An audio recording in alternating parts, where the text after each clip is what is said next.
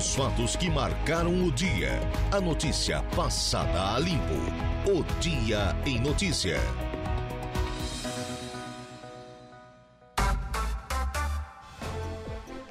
Agora são 17 horas e 7 minutos, 17 e 7. Boa tarde para você, meu amigo. Boa tarde para você, minha amiga. Acompanhando a programação da Rádio Araranguá 95.5 FM. Estamos começando agora mais uma edição do nosso programa, O Dia em Notícia. E sempre com o oferecimento do nosso timaço de patrocinadores, o Angelone Araranguá, onde todo dia é dia de super promoções. Januário Máquinas, força, potência, economia que a sua terra precisa. Está lá na linha de produção da Januário Máquinas. Trentino Ram, a sua concessionária Ram para Criciúma e região. Impro, conheça mais sobre as nossas linhas de botas de PVC e calçados antiderrapantes. Romano Diesel, atacadista de derivados de petróleo, distribuindo, comercializando e transportando combustíveis e mercadorias há mais de 20 anos. Realize projetos de vida construções com Minha Casa Minha Vida no seu terreno. Ligue 988 19 0680 e Copersuca desde 1964.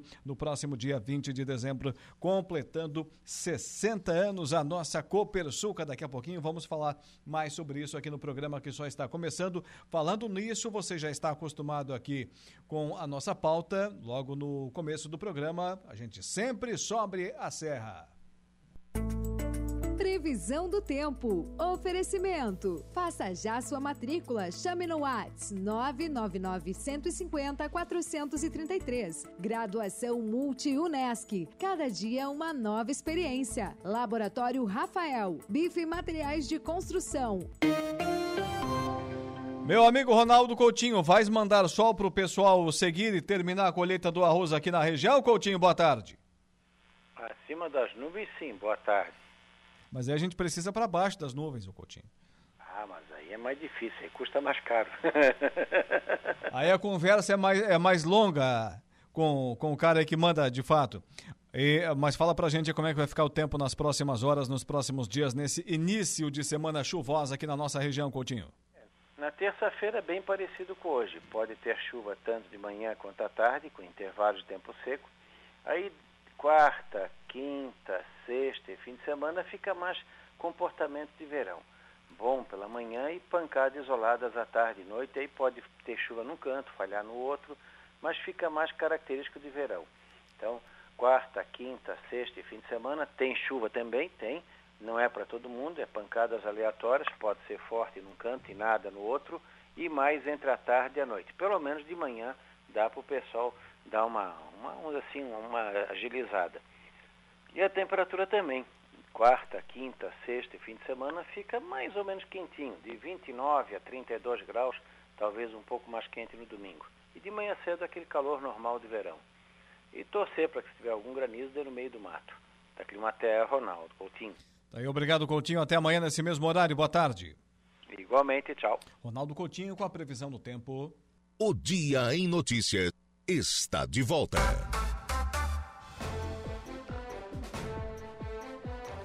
Mas eis que agora são 17 horas e 13 minutos, 17 e 13. Estamos de volta com o nosso programa O Dia em Notícia.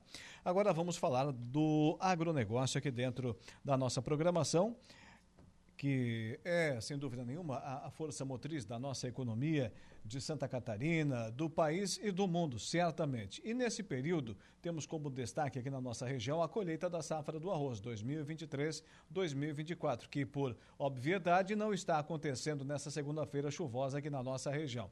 Para falar sobre esse assunto, outros temas também inerentes a esse segmento, recebo agora o presidente da Copersuca aqui nos estúdios, Arlindo Manente. Boa tarde.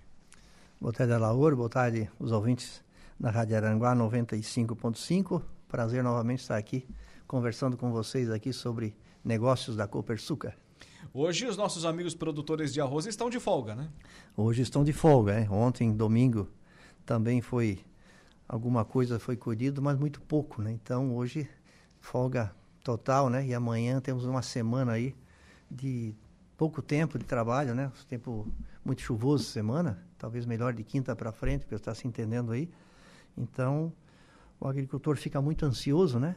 Porque a chuva, o arroz pode acamar, previsão do tempo anuncia que temos alguns temporais e tudo mais. Então é, tem previsão de, de uma certa exatamente. ventania então, para os próximos O arroz dias, né? ele ele é uma planta muito sensível, né? Porque carrega muito, é um cacho é grande, então. E está úmido agora também, né? É úmido, então a palha molhada ela fica um pouco mais mais é, mole, como se diz, para cair, né? Então, é, o peso da água que tem nela, qualquer vento vai acamar o arroz. Aí sim, aí é prejuízo mesmo, né? Então, é muito o agricultor está muito apreensivo sobre essa questão climática, né? Então, é, é, só sair o sol e as máquinas entram em campo novamente, né? Mas historicamente aqui na nossa região, é, os índices de quebra de, de safra são praticamente insignificantes a, a, outras regiões do país e outras culturas, né, Arlindo? É, nós aqui tivemos assim, passamos aquele, acredito que nós já passamos, né, aquele, aquele calorão intenso que nós tínhamos aí no início de fevereiro, né, final de janeiro, com probabilidade de granizo também, que é, um, é o terror, né, para nós agricultores. Sim a gente coloca a lavoura no seguro, talvez nem todos colocam, mas assim, é, é problema, né? É tipo seguro de, de carro, né? Você paga, mas você não quer usar nunca, né? Então, a lavoura é essa. Então, temos aí opções de seguro e tal. Então, acredito que nós passamos isso, nós estamos chegando no mês de março, o clima está um pouco mais fresquinho, como se diz agora. Sim. Esperamos que também passe essa chuva, que ela veio calma ontem, e continue a semana assim, calma, e assim que vier o sol, a gente consiga colher, né? É umas, umas municípios já um pouco mais adiantado com a colheita, outros ainda devido ao plantio na época, tem excesso de chuva, enchentes, né? Que nós tínhamos lá em setembro, né? E, então, é, outras ainda não iniciaram. É o caso de Araranguá, né? Araranguá tem uma, muito pouco colhido, né? As partes mais altas, onde conseguiram plantar ali na metade de, pouco antes da metade de setembro, se não, tudo outubro, né? Então, Araranguá está um pouquinho mais atrasado, mas está dentro da janela de plantio. Os outros municípios que se anteciparam o plantio, né? Então, estamos aí a pleno, plena colheita, né? Estamos com o quê? 30%, 40% da colheita já realizada aqui na região? É, é, assim, né? Nós temos aí Araranguá um pouco mais atrasado, temos São João do Sul também que está iniciando agora. Meleiro já colheu bastante. Meleiro, né? acredito que já colheu 60%, né? Nova Veneza deve ter colhido 70%, Furquilinha, a mesma forma, 70% colhido. Maracajá, 50%, acho que se, se vê assim na... Como é que está Turvo lá? Turvo também, Turvo acho que colheu 30, tem 70% para colher Turvo. Lá na né? região da Ponte Alta, sexta-feira estava até bonito de ver, a cevadeira é, para todo lado. A região de cima, mais próxima ao Timbé do Sul, eles plantam um pouco mais cedo devido ao... A, a, a possibilidade de água, né? Porque as águas são, os rios são pequenos, né? Mas esse ano não tive muito problema de água porque choveu bastante. Mas é, eles antecipam um pouco o plantio.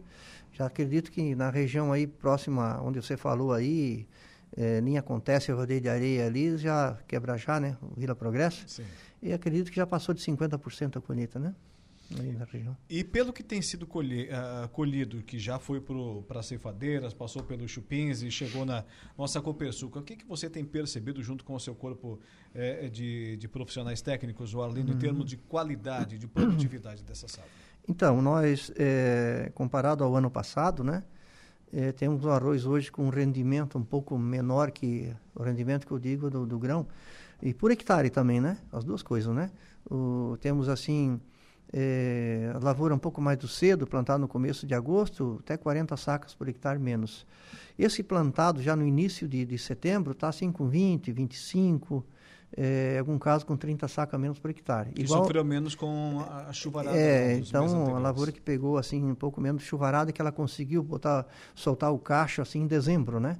Aquele mais cedo colocou na época da florada, elas foram assim no final de novembro, né? Que já está colhido em janeiro. Então, é, quanto à qualidade do produto daí, né? Qualidade do produto, é, nós temos uma qualidade inferior.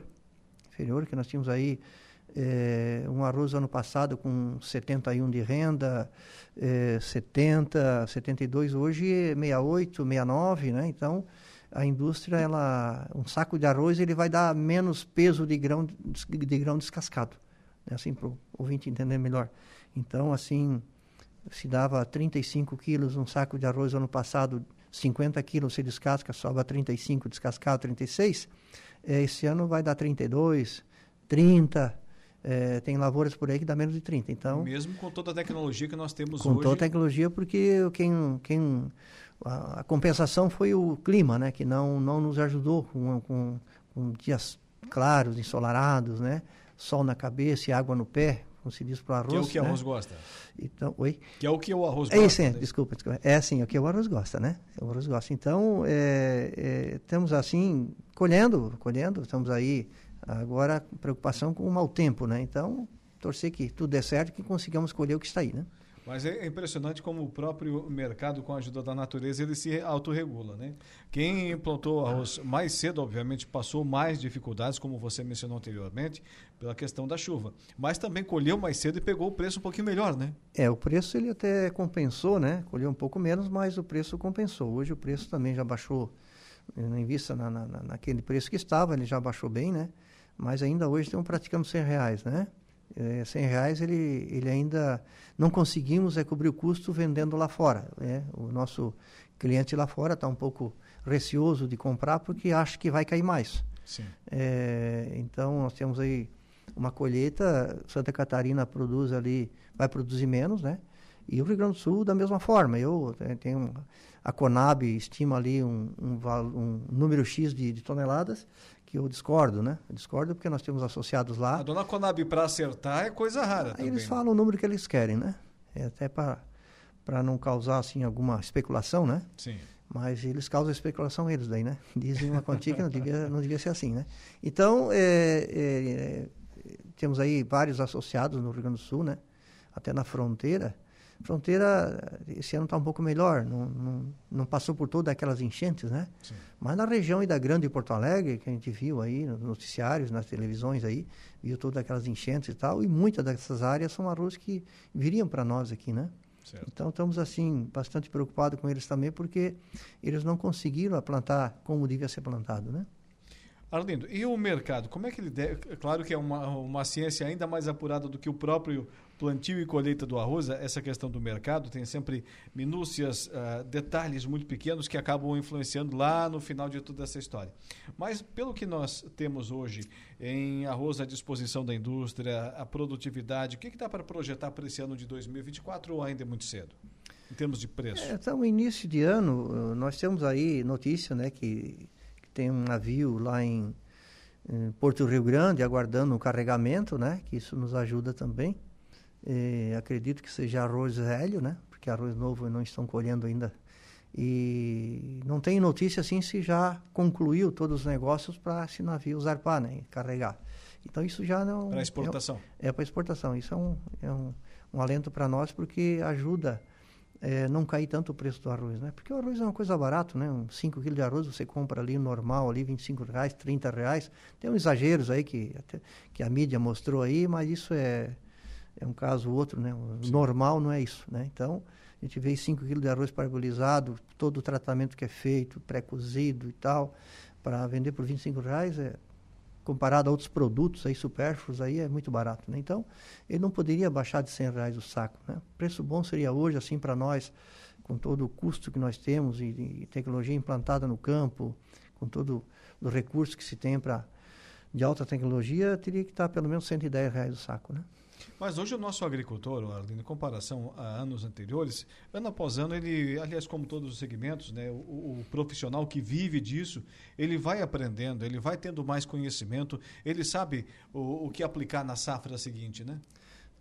É, um ano após outro, com a experiência né, que vai adquirindo, olhando até para o tempo, né, que hoje se consegue é, falar com com meteorologistas, né? Os próximos 90 dias, o que qual é a tendência, né? Ah, o frio vem mais cedo, o fenômeno é El Ninho, Laninha. Então tudo isso já já tem todo um conhecimento, né? É, então dá é, para programar a safra toda praticamente. Né? É, dá para programar. Só tem essas, é, às vezes é, programa ali um, uma quantia de chuva vende mais, programa chuva. Passa no, a ureia na hora errada. É isso, é, passa o fungicida na hora errada, passa que não era para chover aquela tarde já choveu, daí aquilo que era para passar, para durar duas semanas lá, do produto lá na, no arroz, ele no outro dia já tem que entrar novamente. Então, é essas coisas chatas, né? Que tem que tudo isso é custo, né? Porque Sim.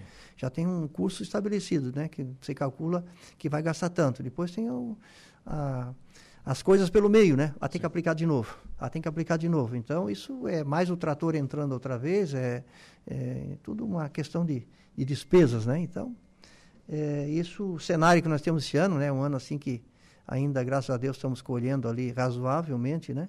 Temos aí também algum problema, né? Que o agricultor, ele ainda, é, a gente está passando, né? Para ele, a dificuldade que vai ser para ter sementes de boa qualidade. Por quê? Porque, é, como o arroz eu te falei assim, que não, não, não dá os 70 de renda, então vai ter muito grão desse que é descarte.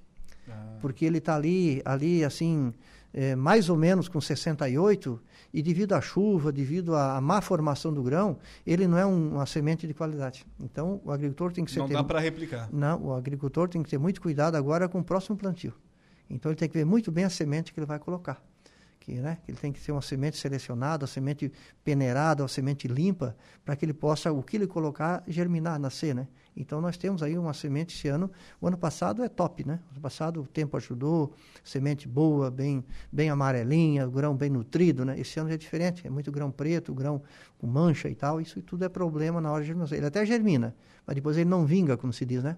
Aí com 15, 10, 15 dias, 20 dias que ele se alimenta, o, a plantinha se alimenta do grão, a hora que ela bota a raiz na terra, ela não tem vigor para poder sobreviver. Então muita muita planta vai definhando, né? Então é um cuidado que a gente como produtor eu, agricultor, como eu sou, e também produtor de semente, como a Copersuca é, que o agricultor olhe muito bem a semente que ele faz. Faça um teste de vigor, de, de germinação antes de semear. Né? E, e, na safra anterior nós produzimos um arroz tão bom que rendeu uma variedade impressionante de, de sementes porque tivemos aquele problema sério de alagamentos lá na região do Alto Vale do Itajaí, Sim. teve de ser replantado e nós socorremos aqui, a nossa região socorreu aquela região com o plantio logo dias, semanas depois né, da, da, do período ideal. Mas agora, se isso acontecer, então vai ser meio que vai ser difícil socorrer é. lá os, o pessoal que tiver áreas alagadas. É, é assim, a gente está só alertando como profissional que a gente é na, na, no setor, é, toda a experiência que se tem, né, de um ano para os outros, é, ter assim um cuidado, porque você prepara a terra, você deixa ela prontinha, coloca adubação e você bota semente. Se não tiver semente, não adianta você preparar a terra bem. É o segredo. Né? O trabalho já foi. Tem que ter uma plantinha boa, saudável, que ela vai gerar uma planta saudável com mais prefilhos, com mais cachos, com cacho maior, e tudo isso, né? Então, como na área da semente, nós temos aí um, os campos plantados, estamos colhendo.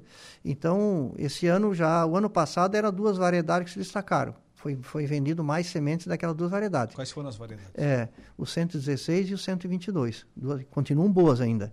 Mas esse ano tem outros que sobressaíram. Esse ano foi uma prova, né? Que o tempo, devido ser diferente dos outros anos, as plantas também se comportaram di diferente, né? Então, esse ano tem outras variedades que sobressaíram. Essas são muito boas ainda. Mas tem outras quase melhor. Quais foram? É, então, temos aí a variedade nova, que é o 126, ele é, um, é uma parada produtiva, mas ele ficou muito sensível devido ao tempo, né? A planta ela cai mais, né? Mas temos variedades boas, variedades ali é, com mais tempo né, no, no, campo aí, que elas realmente provaram que, que foram, são... Foram testadas ao extremo. Novamente, foram testadas, então são plantas resistentes, como elas foram há 10, 10, 15 anos atrás, que foram os lançamentos de alta produtividade, hoje tem outras que produzem um pouco mais que elas, mas elas são resistentes. São plantas que estão aí ainda é, pleno plantio com alta produtividade. Então, é, é umas questões assim que a gente participa de, de campo, é, alerta nosso associado todo dia, nosso agricultor, porque a gente não, não pode errar muito nessa hora, né? tem que acertar. Semente é um caso sério na, na lavoura. Então, Dizem aí... que um bom time começa com um bom goleiro e uma boa safra começa com uma ótima semente. Exatamente, Então, organização nessa hora é muito importante. O negócio é com menos fazer mais, né? Esse é o detalhe. Arlindo, e a nossa Copersuca estará completando nesse ano de 2024, no próximo dia 20 de dezembro, 60 anos, seis décadas, quando foi fundada essa grande cooperativa aqui na nossa região. E, e aí, eu não tenho dúvida nenhuma de que uma programação especial está sendo é, feita, é, planejada pela cooperativa. Com certeza, Laura. Nós, quando completamos 50 anos, há 10 anos atrás, no dia 20 de dezembro, é, então, nós, é, de 19, 2014, fizemos toda uma programação compatível com a época, né? Agora sim, agora estamos trabalhando também, daqui uns dias vamos divulgar o que vamos fazer para o final de ano, né? Que vai ser numa sexta-feira, dia 20 de dezembro, né? O associado, os funcionários, enfim, os clientes, né? Vamos, estamos desenvolvendo aí uma uma campanha aí do, dos 60 anos né, da Copersuca, comemorar isso né, com, com bastante entusiasmo, porque é, a Copersuca, como qualquer outras empresas, tiveram muita dificuldade nesse tempo. Né? É, são planos econômicos que, que não foram muito favoráveis, foram é, produtividade, né, que não, não eram boas no passado, qualidade de produto. Então, tudo foi construído isso a, a quatro mãos, né? Então, isso é interessante nós valorizar isso, e principalmente o associado que está no campo, acreditando no nosso trabalho como diretor, como presidente, e nós levar de volta a ele o resultado, como levamos agora no final de ano na Assembleia, e tendo a aprovação dele. Então, isso é, nos gratifica muito, porque está dando certo. Então, acho que estamos no caminho certo, né? Então, é assim, nada mais justo que comemorar os 60 anos da cooperativa junto com o associado, junto com a família dele. Então, vai ser lá no Parque Exposição, já está reservado, Parque Exposição de Turvo, e vamos assim, então, fazer uma programação para que nós convidamos nosso associado, nosso funcionário, para lá compartilhar isso conosco, né? Muito bem. E, em se falando de, de Brasil, empresas, cooperativas ter o mesmo CNPJ há 5, 10 anos não é fácil. 60 anos, então, é uma tarefa Hercúlea, não tenho dúvida nenhuma de que teremos uma grande programação nesses 60 anos da Copersul. E, claro, nosso espaço estará aqui à disposição, Arlindo, para trazer essas informações sobre esse grandioso evento para os nossos ouvintes. Com certeza, Laura, assim que nós tivermos a programação na mão, nós vamos trazer para você, para você divulgar aí para os nossos associados, nossos ouvintes, né? Uh, até para mostrar o o que, que significa a Copersuca aqui em Araranguá, né? que muitos talvez não conheçam. Né? Nós temos uma unidade recebendo de arroz aqui na Sanga do Marco, na comunidade aqui. Temos uma loja agropecuária aqui é, na Cidade Alta. Né? Aqui, né? Então, são empresas assim, que teve bastante dificuldade financeira, na década de 70, foi para frente, década de 90 tivemos novamente alguns problemas, mas firmamos o pé e estamos aí, né? recebendo assim recorde após recorde de produção, né? E como falamos um tempo atrás aqui, temos uma indústria que inauguramos agora em abril, né, não faz nenhum ano lá em Rio Grande do Sul, com um excelente resultado, né? E temos também a unidade de milho, como está falando aqui com o pessoal aqui no corredor aqui da rádio, né, que está tá me pedindo o que, que, seria a lavoura de soja, eu mostrei umas fotos que nós temos uma lavoura de soja aqui dentro da, da cidade de Araranguá, aqui na Coloninha, né? Ah, é? Então eu tive sábado aí vendo aí uma lavoura que é da família, né? É, eu estive ali fazendo fotos ali e tal, muito bem desenvolvida, muito plantada, apesar de toda a chuva que deu, que é uma área baixa. Mas temos aí. Se deu bem aqui na região das areias, a soja? Deu, deu muito bem. É questão de drenar. Hoje nós temos soja aí adaptada para a área baixa, né? Soja da, da várzea aí. E o milho também, né? Então estamos aí para prestar esse serviço com um departamento técnico qualificado, conhecedor do assunto. Então é interessante buscar essas essas oportunidades para o nosso agricultor. Não só para o associado, mas o agricultor, né, que a gente também serve ele também. Ele vem comprar na nossa loja, vem comprar produto nosso, às vezes deposita, porque ainda está esperando um pouco, ver se associa ou não. Mas o bom é que todo mês nós estamos associando pessoas, filhos associados, associados novos que vêm, a porta está aberta. Né? Então, interessante nós trabalhar junto, que aqui é o modelo da, de pequena propriedade, e nós temos que juntar força. E para juntar força nós temos que estar junto né? acreditar na, na nossa capacidade, né? Cada um tem que acreditar na capacidade, participar das reuniões, né? Porque às vezes entra sócio, coisa, não participa da reunião, aí não decide, não opina. Então isso acaba eh, nos prejudicando também, porque quem sabe a ideia dele era uma ideia boa, né? Para ser diretor um dia da cooperativa, ser, enfim, representar a empresa, né? Então está na mão do associado. Com certeza. 17 horas e 30 minutos. Muito obrigado, Arlindo Manente, presidente da Copersuca. Sempre que tiver é, a intenção de informar os nossos ouvintes, o espaço estará aqui à inteira disposição. Alaor, é, agradecer mais uma vez a você, os nossos ouvintes, nosso associado aqui da região que estão nos ouvindo.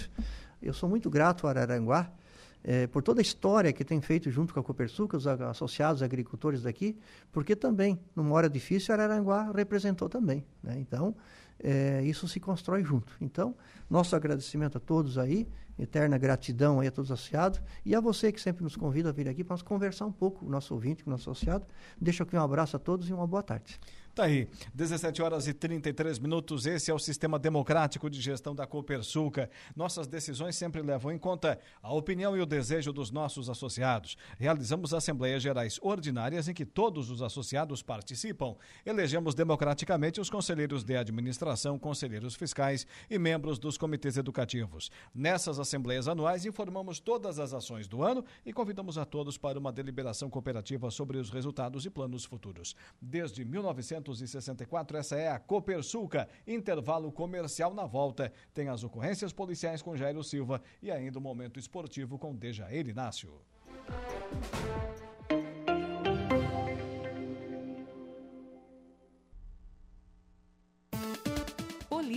Oferecimento Autoelétrica RF do Ricardo e Farinha. Eco Entulhos. Limpeza já. Fone 99608 mil. Castanhete Supermercados. Imundo Lila.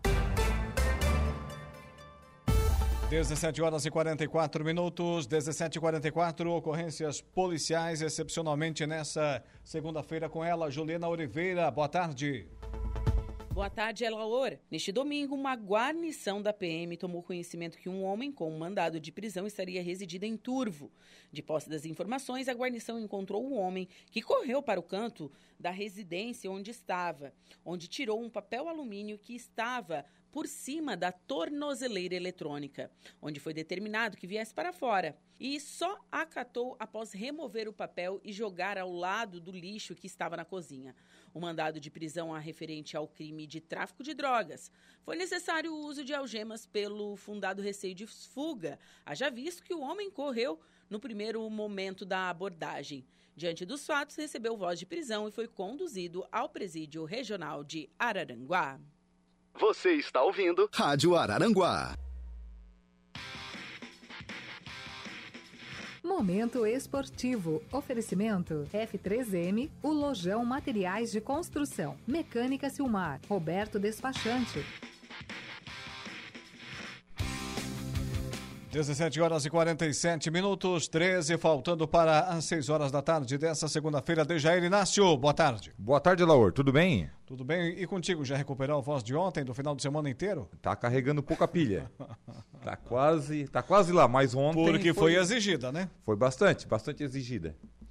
Mas esse é o segredo, né? Trabalhar e trabalhar e trabalhar. Não é porque né, é, esteve à frente do microfone nesses uh, dois, três dias aí, que hoje não estaria novamente. Com certeza, estamos aqui apostos novamente. É, a prática que leva à perfeição. Dejair Inácio, mas agora nós vamos falar aqui é, também no nosso Dia em Notícia dos campeões, então, da arrancada. Ontem tivemos aí a finalização da 32ª arrancada de caminhões do Balneário Arroio do Silva, que já começou na sexta-feira com treinos livres, enfim, na sexta, uh, no sábado já tivemos aí eliminatórios, tivemos os campeonatos já, a sequência aí da primeira bateria, que já começou por volta das 9 horas da manhã, e tivemos uma das categorias, a eletrônicos, já finalizada juntamente com a 780, as duas no sábado. Na categoria eletrônicos, tivemos o grande campeão, William Moretti, o caminhão 777, que depois correu em mais três categorias, acabou sendo o grande campeão, recebendo aí 3 mil reais como prêmio. O segundo colocado foi um estreante, o Alexandre Scarabelotti, o Xande da Auto Fácil, com o seu caminhão 86, ele subiu ao pódio aí com o segundo lugar, recebendo 1.500 reais. O terceiro colocado foi o Moacir Gigante, o caminhão 078, recebendo aí também mil reais, uma premiação total da eletrônicos de R$ 5.500. A categoria até 780 cavalos teve como grande campeão o Rafael Júnior, o segundo colocado Frank Janizella, caminhão 110, e o terceiro colocado o Bilequinho, filho do Bileco, com seu caminhão 097, recebendo aí dois mil reais.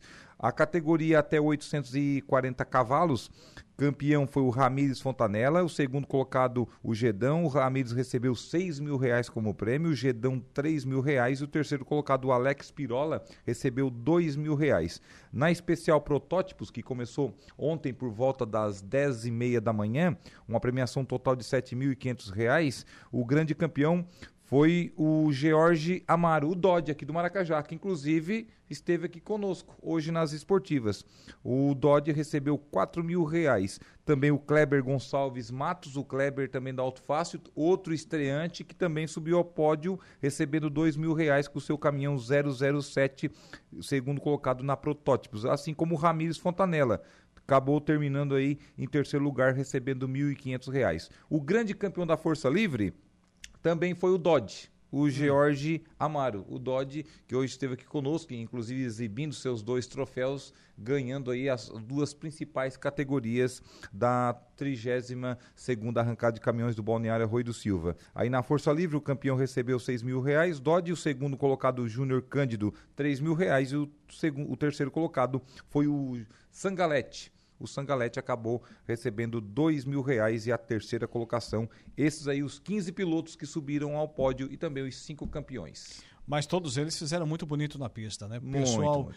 é mesmo com a potência ali dos caminhões, motores com mais de dois mil cavalos, você falou, né? Na Pessoal força ali, livre. segurou no braço bonito as máquinas, né, o DG? É, e o, hoje falava que o Dodge, o caminhão dele, apresentou problemas né, nas últimas três baterias nas quartas, na semi e também na final. Ele estava com um problema no caminhão. Estava hum. com um problema na bomba, estava com vazamento é, em uma mangueira do combustível. E ele teve que ir na raça mesmo. Por isso que ele demorava um pouquinho mais no boxe, Isso, lá? por isso que tinha aquele pedido de três minutos. Um leve reparo, porque não podia fazer muita coisa. Porque se fosse mesmo reparar o caminhão, fazer algum tipo de mudança, enfim, ou fazer algum conserto geral, iria demorar muito mais de hora né? ainda mais que o caminhão estava quente. Então teve que levar na raça, uh, apenas dando uma olhada ali, uma verificada do que, que tinha que fazer, colocado mais combustível para dentro e bora para a pista. O filósofo já dizia: quem sabe faz ao vivo. E foi o que ele fez, né? Por isso que o ano passado ele foi vice-campeão, né, perdendo ali por uma diferença de metade de um caminhão na, na, grande decisão. E esse ano ele foi buscar o título na categoria livre e também levou aí, portanto, na categoria protótipos. É, parabéns aos campeões, parabéns ao pessoal que subiu ao pódio. A organização. Claro, a, parabéns a todos os pilotos que participaram, que tivemos inscrições recordes, né? Foram um total de 169 inscrições, olha só. Um absurdo, recorde, recorde. Sim. Tanto é que as inscrições. Ano passado foi 134. Foi 134. Acabaria somente no final da tarde de sábado. Eles tiveram que encerrar na manhã de sábado ainda. Tiveram que encerrar bem antes porque não, não cabia mais. Senão a gente iria para tardão da noite de domingo aí para finalizar. Parabéns à organização, né? A organização top. Né? O, esse ano o box foi um pouco maior. É, mesmo que é, terminou inchado, né? Ali, porque era muitos caminhões, mas mesmo assim é, foi terminado aí as provas mais ou menos na, ali no, no, horário certo, exatamente antes da noite e claro depois teve aí a premiação geral. Agora vamos falar de futebol. Suíço do Morro. Suíço do Balneário Morro dos Conventos, que tivemos aí a definição dos outros dois semifinalistas da competição. A semifinal já acontece nesta quarta-feira, portanto, nesta quarta-feira já acontece a grande semifinal da competição. Na última sexta, tivemos a vitória do Céu Azul, 4 a 3 contra a equipe do Coloniense. O Céu Azul que jogava sem benefício, né? O Coloniense jogava pelo empate, acabou aí que o Céu Azul teve que vencer e venceu 4 a 3 assim como a família Teixeira. Também o Vimoendo jogava pelo empate, mas a família Teixeira venceu o placar de 3 1 a equipe do Vimoendo. Com isso, Céu Azul e família Teixeira irão se enfrentar em uma das semifinais. A outra semifinal é os dois últimos campeões, o Verdinho contra o atual campeão Rancho Cipó Milome.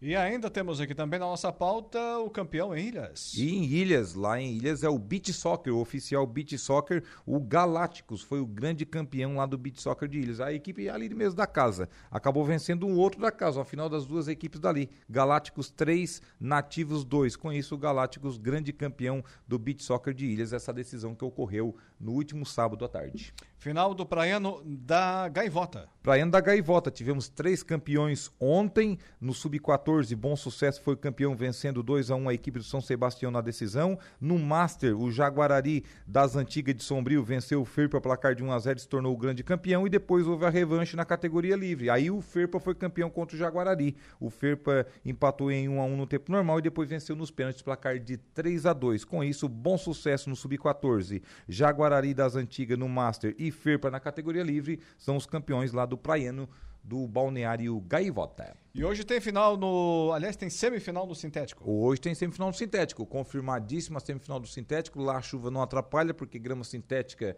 não tem postamento de água, só se for uma bomba d'água daquelas hum. valendo. Né? Então hoje a bola vai rolar lá no sintético, a grande semifinal da competição. Nantra contra Rancho Cipó Milome, a grande decisão. Os dois últimos campeões também, viu? Os dois últimos campeões lá do sintético se enfrentam. O Rancho foi campeão em 22 e o Nantra é o atual campeão de 2023 e ambos as equipes do Meleiro, lá da sua terra. Hum. Nantra e Rancho Cipó Milome esse jogo às 20 horas e às 21 horas a JFC contra Vila Beatriz Família Teixeira.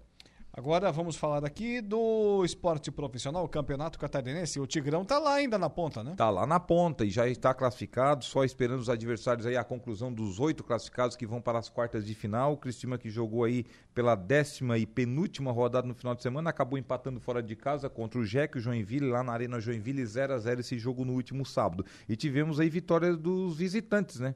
Os visitantes foram complicados, deram um trabalho aí para, o, para os mandantes. Três vitórias aí, portanto, dos visitantes. Havaí 0, Brusque 1. Um. Esse jogo podemos dizer que é neutro, né? Já que foi aqui no estádio Heriberto Iso. Mas na tabela segue o Brusque como visitante. Chapecoense 0, Figueirense 1 um, e também Inter de Laje 0, barra 2. Tivemos um empate em 1 um a 1 entre Marcílio Dias e Nação e o único mandante que venceu foi o Ercílio Luz de Tubarão. Venceu 3 a 0 a equipe do Concórdia. Campeonato Gaúcho. Campeonato Gaúcho. Antes mesmo, vamos citar aqui dos catarinenses, que agora o foco não é Copa do Brasil, tá? Não tem rodada neste meio de semana. Hum. Amanhã o Marcelo Dias recebe o Vasco da Gama. Na quarta, teremos o Grêmio Atlético Sampaio de Roraima recebendo a equipe do Brusque. E também teremos, ainda na quarta-feira, o Operário lá de Várzea Grande, do Mato Grosso, recebendo a equipe do Criciúma, ou seja, somente catarinense no próximo final de semana. No Gaúchão, tivemos o Caxias vencendo o Avenida placar de 2 a 0 o Brasil de Pelotas venceu 1 a 0 a equipe do Juventude e também tivemos o Grenal 4-4-1, esse jogo no estádio Beira-Rio ontem, hum. que de virada o Inter venceu o placar de 3 a 2 o Grêmio. Esse gol aos 49. Pênalti maroto ali no final. Mas né? foi, né? Foi. O seu Kahneman derrubou, né? Foi. Disse que foi dois metros fora da área, mas é uma cara de pau, né? Destrambelhado que só é. ele, né? O é que no primeiro combate, o primeiro combate ele não, ele não fez pênalti, realmente. Ele achava talvez que, foi, que ele marcou hum. é, depois do, do, primeiro toque, mas ele não, realmente o primeiro toque ele não fez pênalti. Só que ele foi indo, indo e agarrou e derrubou o, o Alan problema, Patrick. O problema do Kahneman é que ele, conscientemente, ele acha que é sempre o último homem, que ele que tem que resolver o problema. Tinha dois na cobertura atrás. Se de repente o jogador do Internacional, Alan Patrick, passa por ele, a cobertura chegava e poderia resolver a situação. Mas ele Resolveu, né? Resolveu. Resolveu derrubá-lo, né? E ajudou o Internacional. é, na verdade, o Grêmio ganhou um gol, né?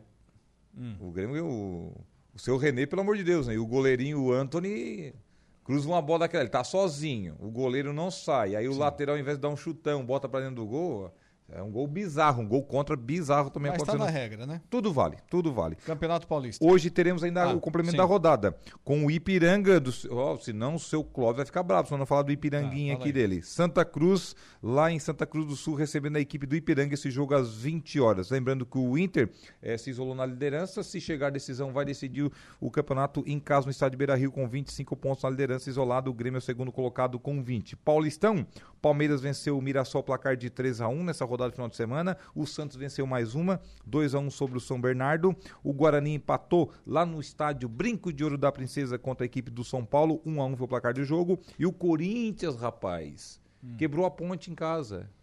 Aliás, a ponte quebrou o Corinthians. A ponte quebrou o Corinthians. inverti a coisa, porque é a ponte que geralmente tinha que quebrar, né? Mas nesse caso quebrou o Corinthians. Diz assim então, a macaca. Corinthians assim, ó, a, a, macaca comeu o gavião a macaca comeu o gavião. Inverteu o negócio. O gavião quebrou a asa, então, nesse Isso. caso. Corinthians 0, Ponte 1. Esse é o placar de jogo. O Corinthians não tem jeito, né? Eu acho que a classificação foi embora, né? É, dificilmente tem condições de chegar à classificação. Ele perde, perde e ainda tem chances, né? Tem quatro pontos de diferença. E duas pro rodadas. Para o segundo colocado em duas rodadas. É, né? é difícil, é difícil tirar. Vamos lá. É, Campeonato Paulista, agora tem aqui para encerrar o Campeonato Carioca. Campeonato Carioca, que para o Tite é o maior campeonato do Brasil, Sim, do dos mundo. estaduais ou do mundo. O Aldax perdeu em casa para o Botafogo, placar de 2 a 0. Tivemos a vitória do Vasco da Gama do Gregório Silveira, 2 a 1 para cima do Volta Redonda. O Flamengo ontem no clássico Fla-Flu venceu 2 a 0 o Fluminense, placar ainda do primeiro tempo. Na classificação da Taça Guanabara, temos aí o Flamengo agora 24 pontos, o Fluminense ficou para trás, 21 pontos. O terceiro colocado é o Nova Iguaçu.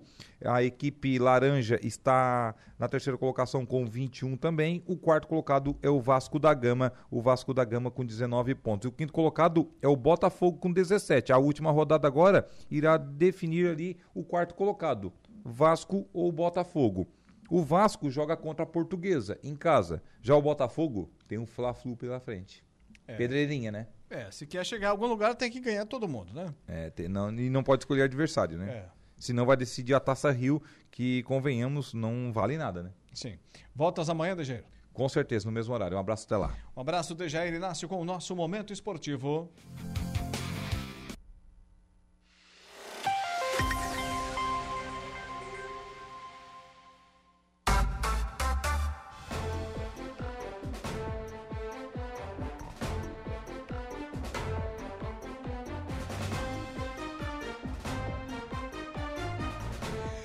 São 18 horas e 9 minutos, 18 e 9. Estamos de volta com o nosso Dia em Notícias, sempre agradecendo e muito a sua audiência. Falo para você que no Angelone Araranguá todo dia é dia. Quem faz conta, faz feira no Angelone, não escolhe o dia, porque lá todo dia é dia. Quem economiza para valer, passa no açougue do Angelone sem escolher o dia, porque na feira, no açougue, em todos os corredores, você encontra o melhor preço na gôndola e as ofertas mais imbatíveis da região. Baixe o aplicativo e abasteça. Também falo para você, meu amigo, para você, minha amiga, da Realize. O sonho da casa própria pode se tornar realidade. Minha Casa Minha Vida em Morro Grande. Nesta quarta-feira, atenção, nossos amigos e amigas aí de Morro Grande. Depois de amanhã, quarta-feira, dia 28, faça uma avaliação com nossos consultores e garanta uma entrada que cabe no seu bolso e parcelas muito menores do que um aluguel. Não perca essa chance de realizar o sonho da casa própria. Quarta-feira, dia 28, das 9 às 17 horas, na Prefeitura Municipal, na rua Irmãos Bife, número 50. É a Realize Projetos de Vida Construções.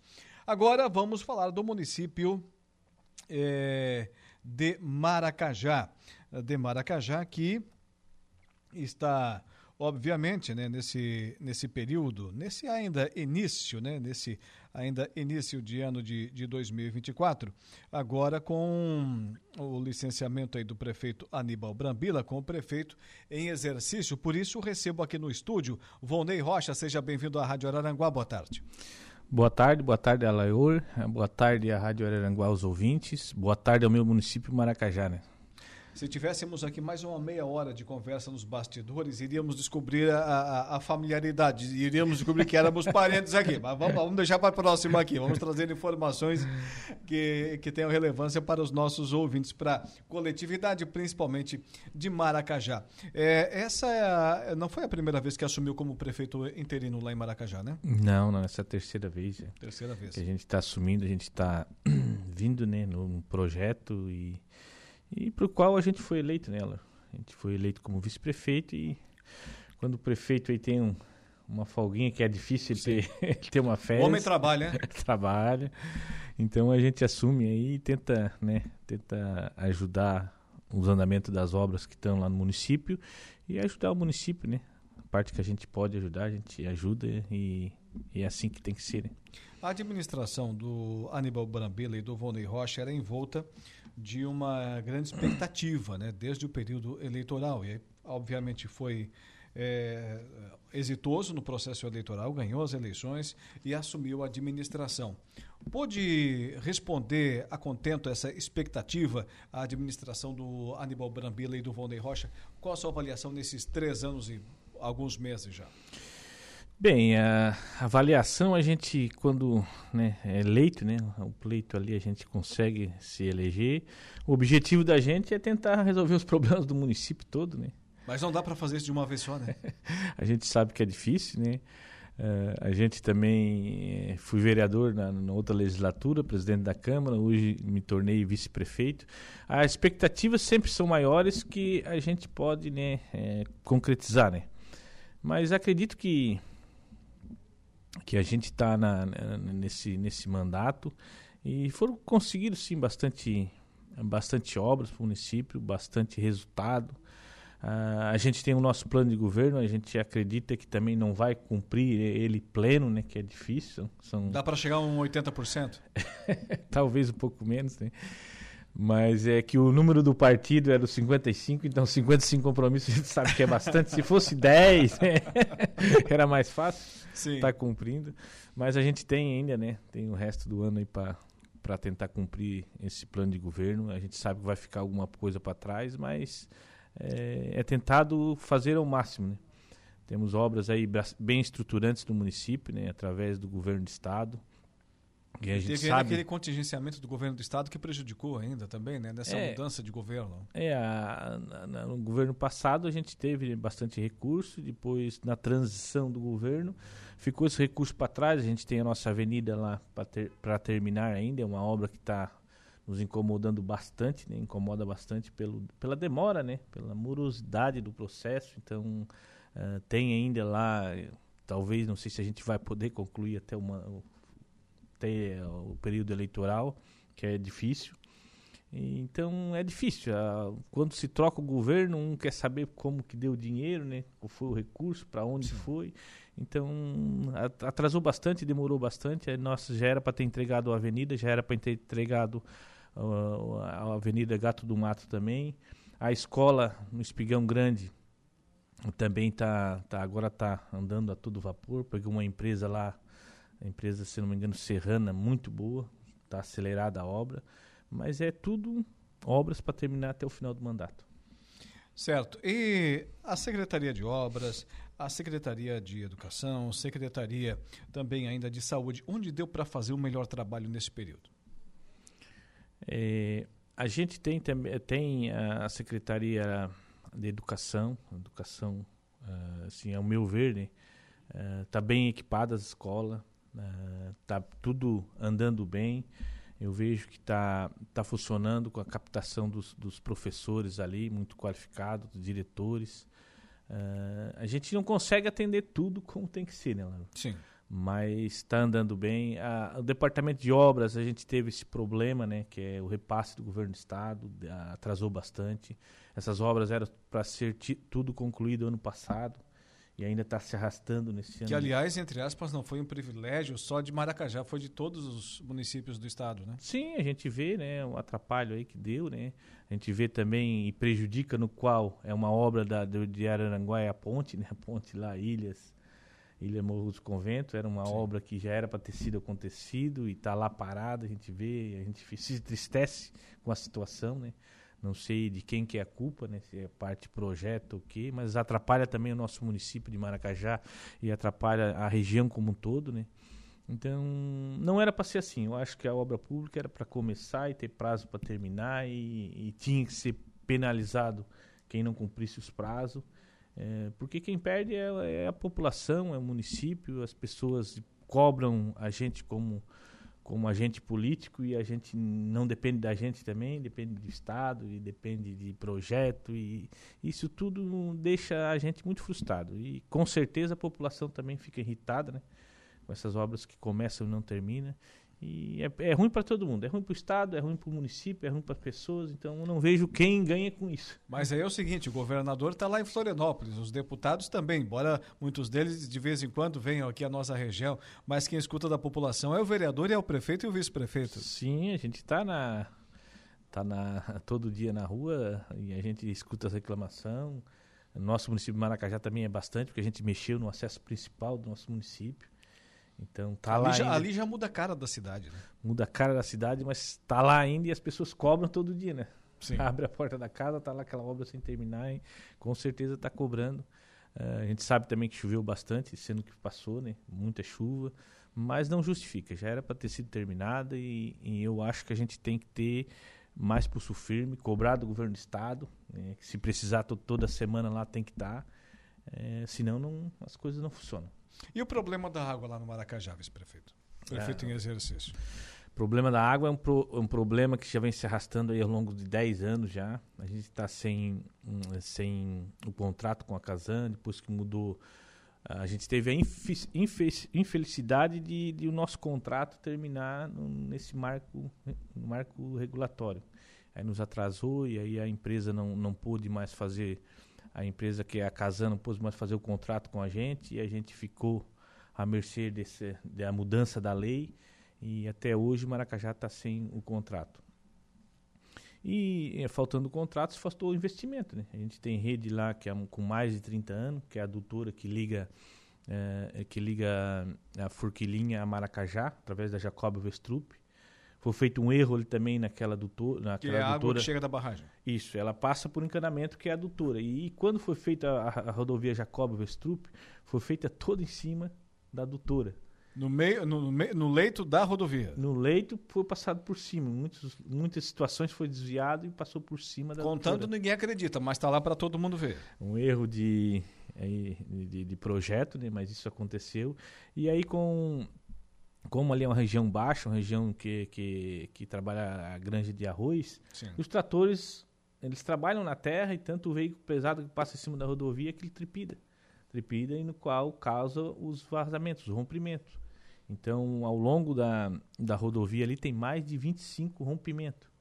Cada rompimento desse, Jesus além da Cristo. dificuldade de achar, porque é granja, né? Daí não, não vê a água, a água ah, florida, a terra, porque Sim. já é granja. É, é muito baixo também, tem lugar que dá 4 metros de profundidade. E cada rompimento desse é uma falta d'água que ocorre no Maracajá.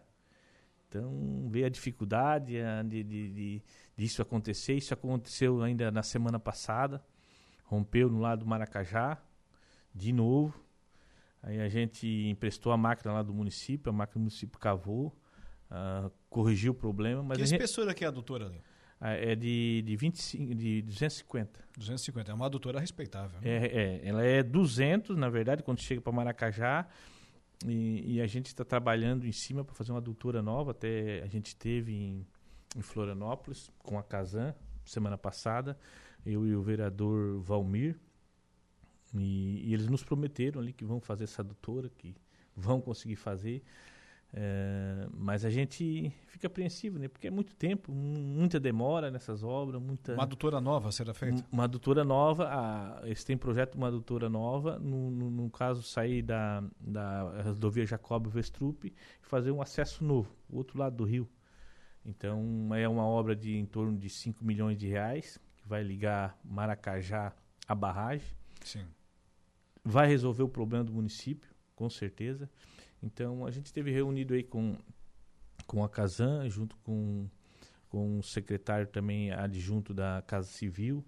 Ele- a gente saiu no com bastante esperança, né? Mas a gente, sei lá, tantas vezes que a gente foi lá até Florianópolis, foi até Casan, a gente se custa até a, a prometer de novo para a população se isso realmente vai acontecer. né? O bom de tantas ida, i- idas e vindas é que o caminho já se sabe, né? já está decorado, o carro vai sozinho. O carro vai sozinho, a gente toma bastante café, mas o problema continua. É, então, é a população que sofre, né? A população Sofre, que sofre, Tem que e a- e gente- tipo de problema todo dia, praticamente. é. E a gente, como, como político, né, como agente público, a gente também não pode estar prometendo para a população, bah, mas tu foi de novo na Casan e nada não resolveu, então o, o vice-prefeito Bonei, e daí? Então a dificuldade aumenta. Mas um reservatório ali não resolveria o problema, prefeito em exercício? O, o reservatório funciona assim, ele vai resolver paliativamente. Porque o que acontece? Quando romper, é, é só uma caixa d'água, né? Vai ter um reservatório, uma Sim. caixa d'água. Por um período, sei lá, de talvez 3, 4 horas vai suprir. Mas se esse, é, se esse vazamento se alongar por um ou dois dias, a, pessoa- a população vai ficar de novo sem água. E no município do Maracajá também acontece bastante. É que as pessoas, tem muitas pessoas da classe né, mais, mais carente que não tem a caixa d'água. Isso. Aí sai o registro direto, vem da adutora, vai direto para as caixas. Faltou água na rede, faltou água na casa. Falta na hora, então o transtorno é bem maior, a dificuldade deles é maior. E, e é difícil. é- a gente sabe que a água né, é um direito que as pessoas têm. De, é, água é vida, então isso é um problema caótico no nosso município. Acredito que a gente possa resolver esse ano. Bom, resolvido esse problema no ano de 2024, já é um, um grande avanço para o município de Maracajá, que há muito tempo, né, décadas, está enfrentando esse tipo de, de, de percalço, né, que a população, obviamente, faltou água, faltou energia, minha nossa, a vida da- na casa da gente não é fácil, né? Sim, sim, a dificuldade é grande. Imagina que a gente. Eu tenho uma empresa lá que trabalha com manutenção de caminhão, uma oficina. E aí, chegou no final do dia, o meu mecânico olhou para mim: e aí, patrão? todo engraxado. O que, É. que eu faço agora? a gente se sente envergonhado, né, como, como político. né, Mas aí também Poder resolver essa situação. É o seguinte, né, a prefeita em exercício. O, o empresário, obviamente, na possibilidade ali de ter o capital na mão, imediato, através do empréstimo, ele resolve o problema, né? Ele, é, ele traça um plano de ação e resolve o problema, diferente da coisa pública.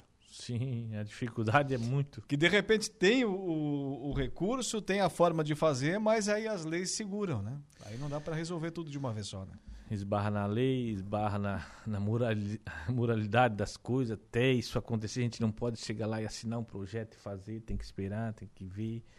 É, tem que ter licitação, tem que ter um. ah, aí é um monte de empecilho que trancam a administração pública. Mas só estamos começando o ano de 2024. Dá para fazer muita coisa até o final do, do, do mandato, né? Com certeza dá. Esse ano é um ano político, né? Vai ser as coisas mais discutidas um pouco, mas com Sim. certeza sim, eu acho que a esperança tem que ter. A gente foi eleito para isso, né? Tentar melhorar a vida das pessoas e eu acho que esse, esse é o principal objetivo.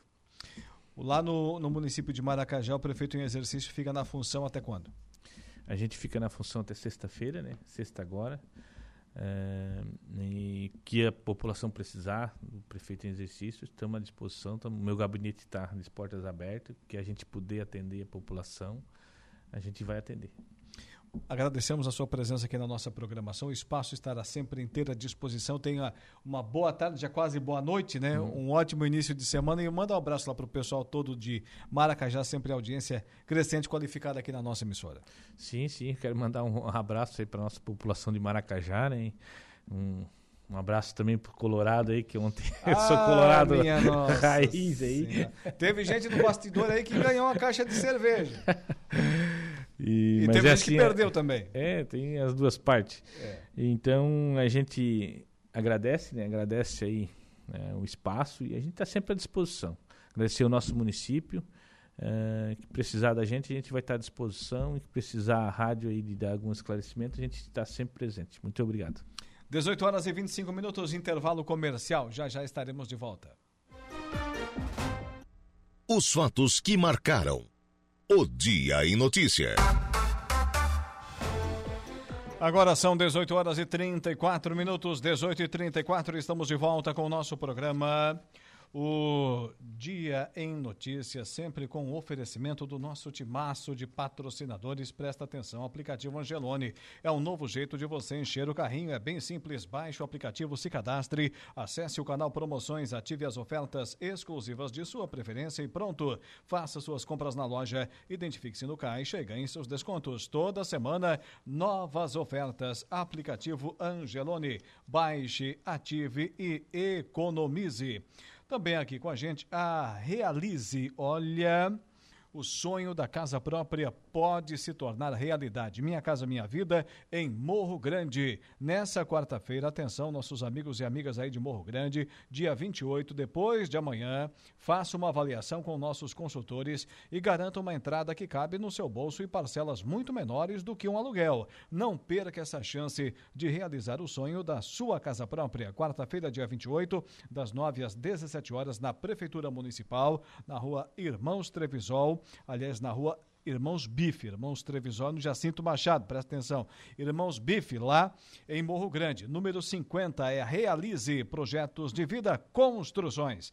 18 e 35 agora para o Plano de Assistência Familiar Santa Terezinha e também ainda para Toyo Vale, a sua oficina mecânica de Araranguá e região. A nossa conversa do dia. A conversa do dia. Não sei por que cargas d'água, mas hoje estou me sentindo bem com essa camisa vermelha. Boa noite, seu Saulo Machado. Boa noite, seu segunda divisão. Ô, Saulo, o que, que tu acha de começar a apostar em corrida de cavalo? Acho que ele Eu quebra. nunca apostei em corrida de cavalo. Não Por quê? conheço o É cap- daí não posso apostar. Ne- Nem de futebol. Do futebol tá isso. Ah, futebol entendo. Tava 2x1 o jogo ontem. Passaram a mão no Grêmio. Não deram um pênalti pro Grêmio. Deram um pênalti mandrake, o cara caiu fora. eh, Foi derrubado fora da área, caiu dentro. Deram Ah, um pênalti. Diz, diz o Kahneman que foi dois metros longe da área. 49, 49 do Vou deixar pra vocês dois agora. Diz o Kahneman que foi dois metros longe da área. Para, rapaz. Ah, peraí, peraí, peraí, peraí. Antes de Foi mais fora nada. da área. A falta foi fora Que da nada. área. Educação com os nossos ouvintes. Boa noite, Lucas. Casagrande. Boa noite. Falta Vai, pode fora continuar. da área, não Nada disso. O juiz apontou pra onde? Bom, mas aí entendimento do Daronco. Ah, bom. Mas quem é que tá apitando? É tu ou o Daronco? Interessa, mas roubou. Não. Errou. Não, senhor. Não tinha vara. Tá, e o pênalti que ele não, que ele não deu no, no Valência? Daí o pênalti que ele não deu no André. Então, pô, isso é pra, eu já, já, te, já te falei isso, isso hoje de manhã. Se é pra ficar reclamando de arbitragem, a gente vai ficar reclamando, mas daí a gente deixa pra vocês, que a gente ganhou não precisa, né? Não interessa. Pode escolher o vinho aí. tá? Na, nada disso. Pode mudar todas essas garrafas aí que eu olhei ontem. Ih, qual- cara, ué? Eu olhei no dia da aposta. Eu olhei no dia da aposta. Eu tô qual era? orientando modificação naquela estante lá atrás. Claro que sim. É... Vale, valem as garrafas do dia da. tá- ué, tá Valem as garrafas do dia da aposta, porque eu fui muito claro. Eu falei, eu troco uma caixa de cerveja por uma dessas garrafas Pode que estão aí. Pode olhar na gravação que eu Não, fui olhar. ali é cerveja. Ó, tem cerveja. Ó, tem até Skol, litro de Guaraná lá atrás agora, que não tinha antes. Não, isso aí tudo. Mais atrás de mim tem até uma cachaça, se tu quiser, rapaz. Olha aí. Nada disso. Ah, não tá bom ainda? Pode buscar, cara. Eu, eu fui ouvir a gravação no dia da aposta. Eu disse, uma destas garrafas aí atrás. É. Foi a frase A garrafa eu vou te dar, eu só não, Não. vou mandar o vinho junto. Aquela adega lá mudou completamente. tu pediu a garrafa. Não, uma dessas. Então, uma dessas Não. garrafas você Não, é uma dessas das que estavam ali no momento, não. ó. Presta atenção. Então. Não sabe. Desaprendeu Aí, agora? tá Ali, ó, vinho do Sucata Esporte Clube. Isso aqui, rapaz. Isso aí, já, isso aí já deve ser vinagre. Se tiver passando mal, toma. Eu não faço mais aposta na rádio, cara. Não dá. Os Não cara te aqui, os cara, nem a chegar perto desse né? eu não Tá faço mais aposta na rádio, cara. Não dá. Os caras não pagam. É, ninguém paga, né? Não, é a segunda que eu ganho e ninguém paga. É uma vergonha, ninguém paga aposta. Eu fiquei com uma aposta ganha um ano. Ninguém me pagou. Então, eu me sentindo direito também de fazer o mesmo. Foi, foi comigo, não? Hã? Foi comigo? Não, mas é o mais experiente. Os outros não pagam né? aposta e eu pago a conta. Agora vê se pode. Acredito que seja uma prática recorrente, né? Não, senhor. As minhas estão tudo paguinho certinho. Ô, Saulo Machado e Lucas Casagrande, vamos falar de amenidades. Arrancada, Esse é uma, essa é uma boa amenidade. Nós ganhamos o Grenal. arrancada de caminhões. É, sem dúvida nenhuma, pelo número de inscrições, pela organização. Eu não vou dizer que foi o maior, porque a gente pode incorrer num, num determinado erro, mas foi um dos melhores eventos que Balneário Rui do Silva já recebeu, certamente. Olha, eu vou te falar uma coisa. Se eu não me engano, já houve corrida com maior número de inscrições. Se eu não me engano.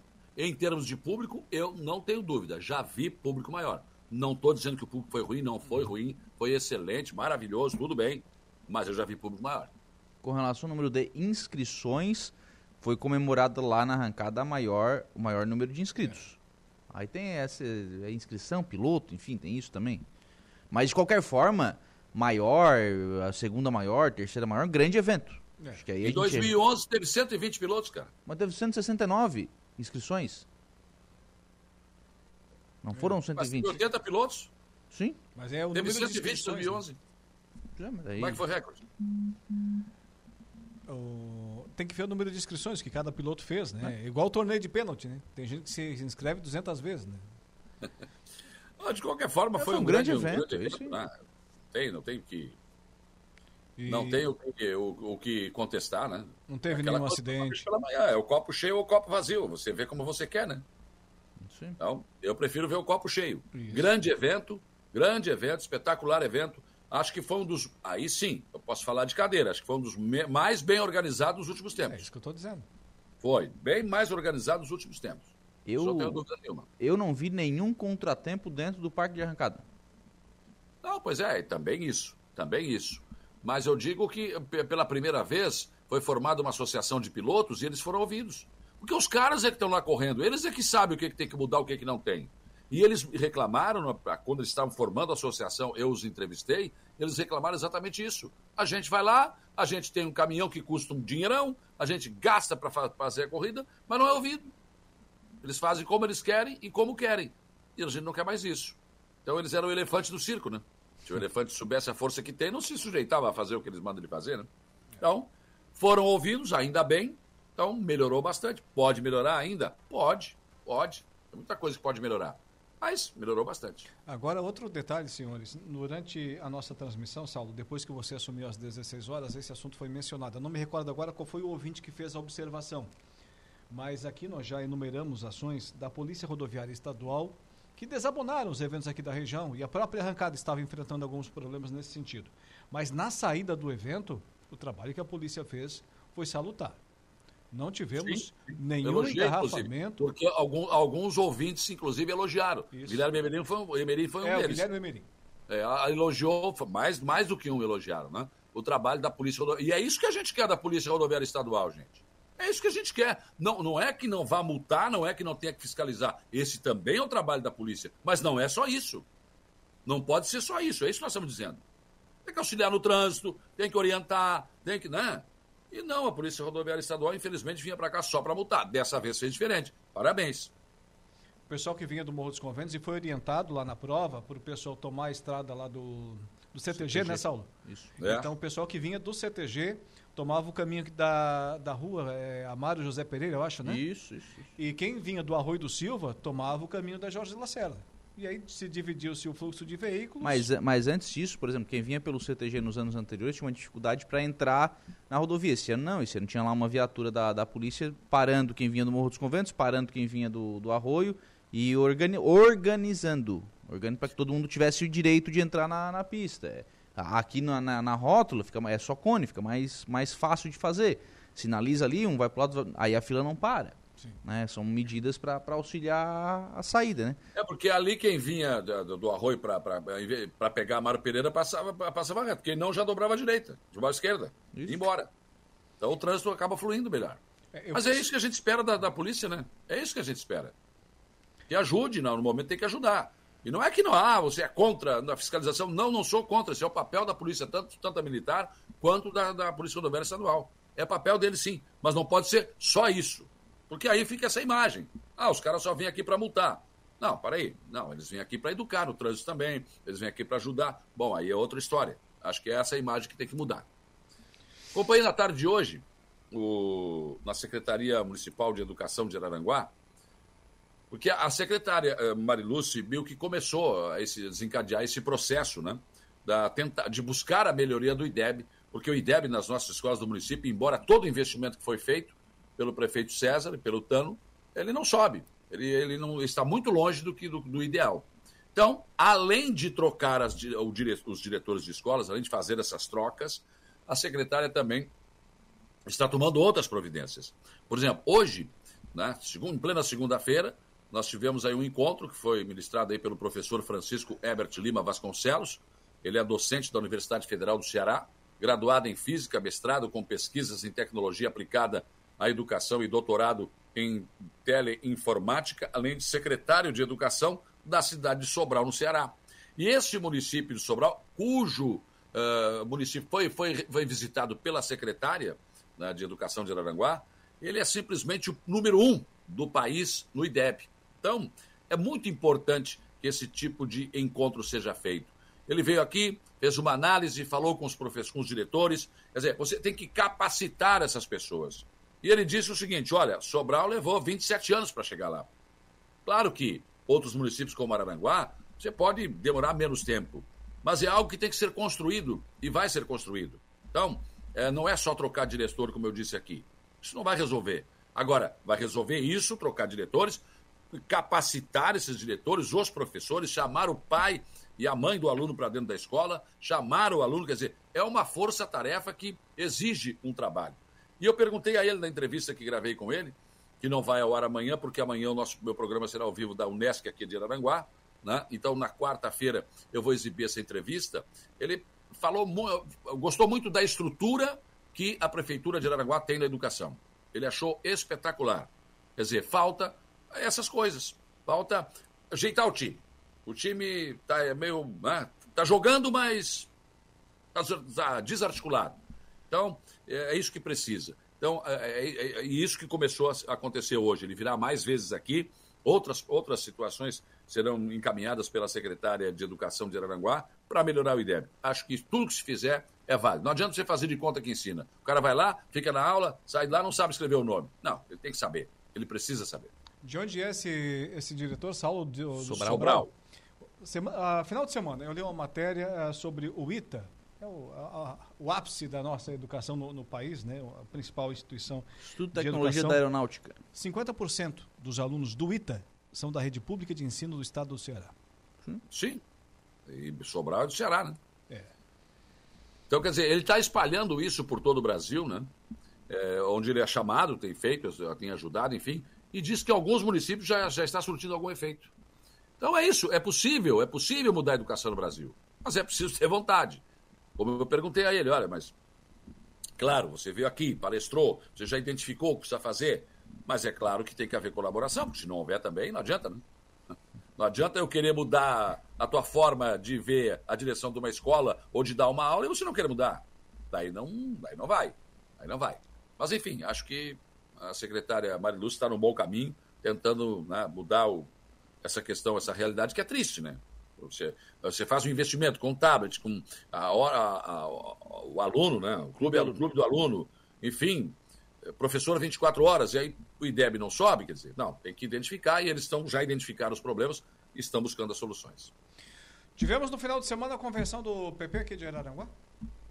A convenção do PP, que aconteceu na Câmara de Vereadores de Aranaguá, 16 horas e 11 minutos, e que reconduziu à presidência o Márcio Tubinho e como vice o José Wilson Sasso, que já foi presidente da Câmara, já foi vereador, já foi candidato a vice- a vice-prefeito, inclusive. né? Enfim, experimentado. O Sasso já é da velha guarda, já não, não é mais dente de leite, né? E, e a, foi convidado para o PL foi convidado para participar da convenção e foi.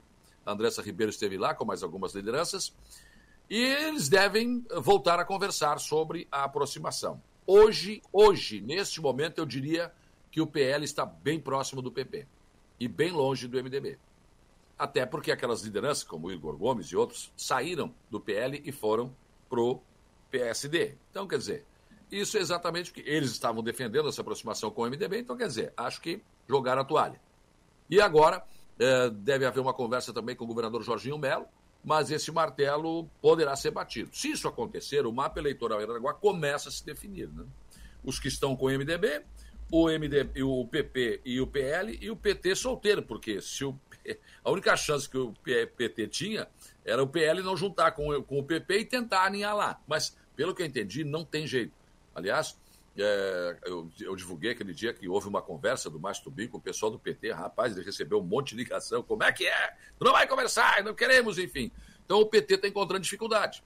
Onde ele está no grupo do MDB, quer dizer, não, não politicamente, mas está na administração, também não vai. Então acho que o PT pode começar a preparar um candidato aí, porque vai ter que, vai ter que botar o, a- o peito na água e nadar. Vai ter que ir sozinho. Hoje, eu estou dizendo hoje, política é assim. Vai, as coisas vão mudando do dia para a noite, mas hoje o quadro é esse.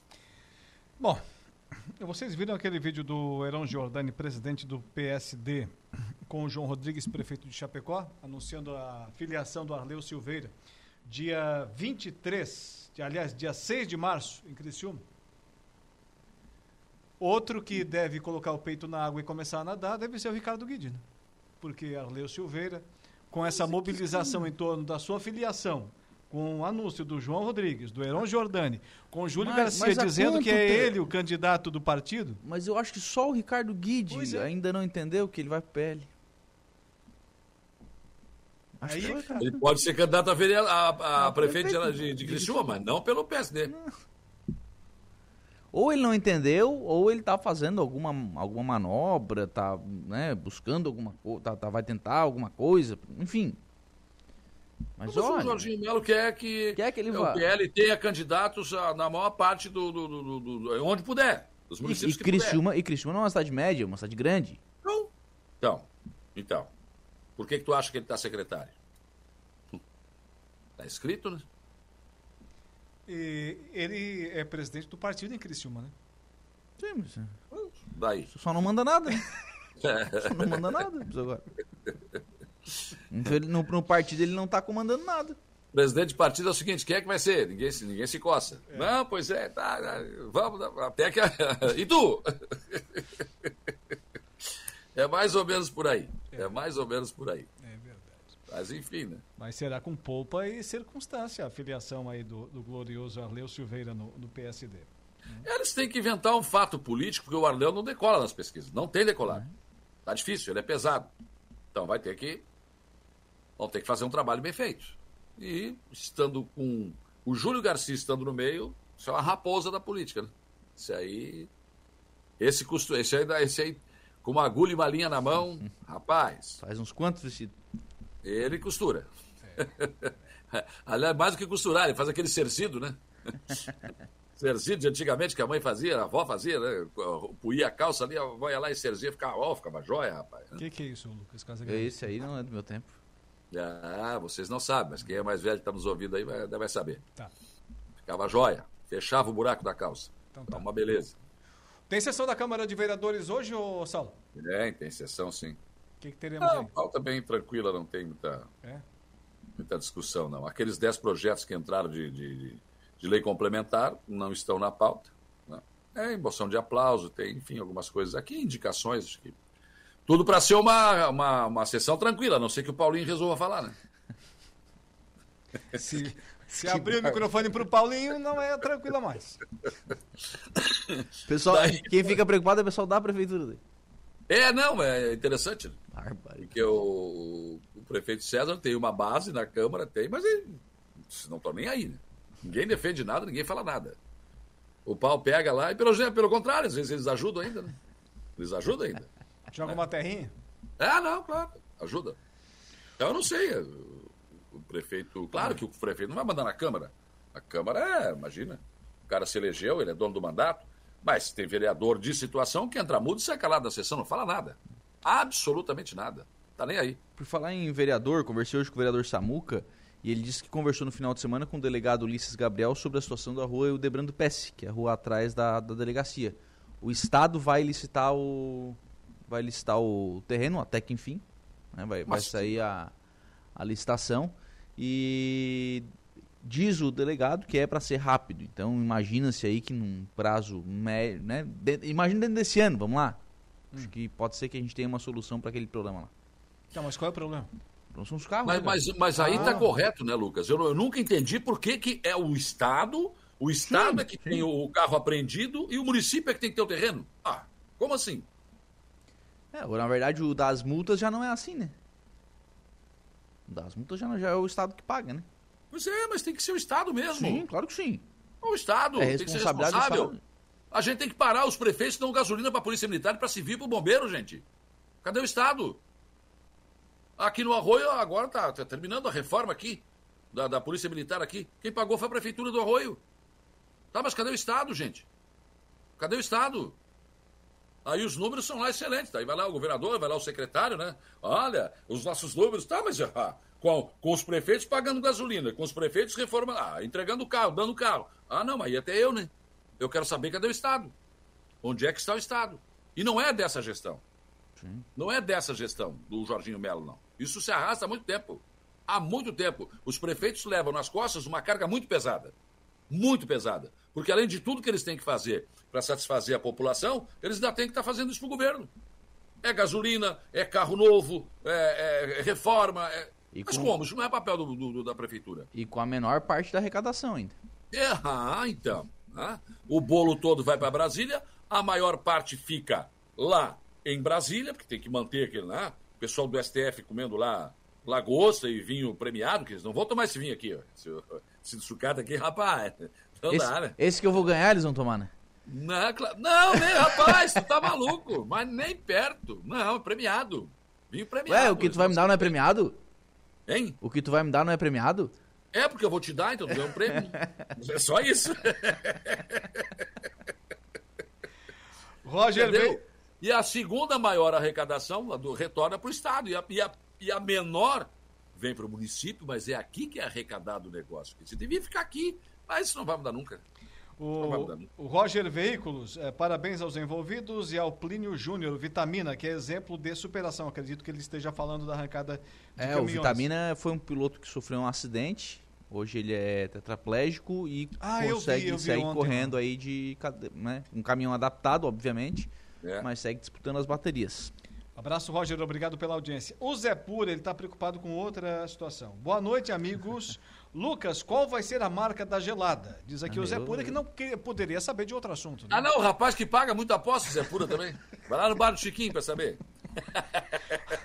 Fabi- O Fabiano Meister, eu gosto desse carinho com os ouvintes. O, Fabi... Mas claro, não, Zé Pura, rapaz. Ainda mais que é colorado.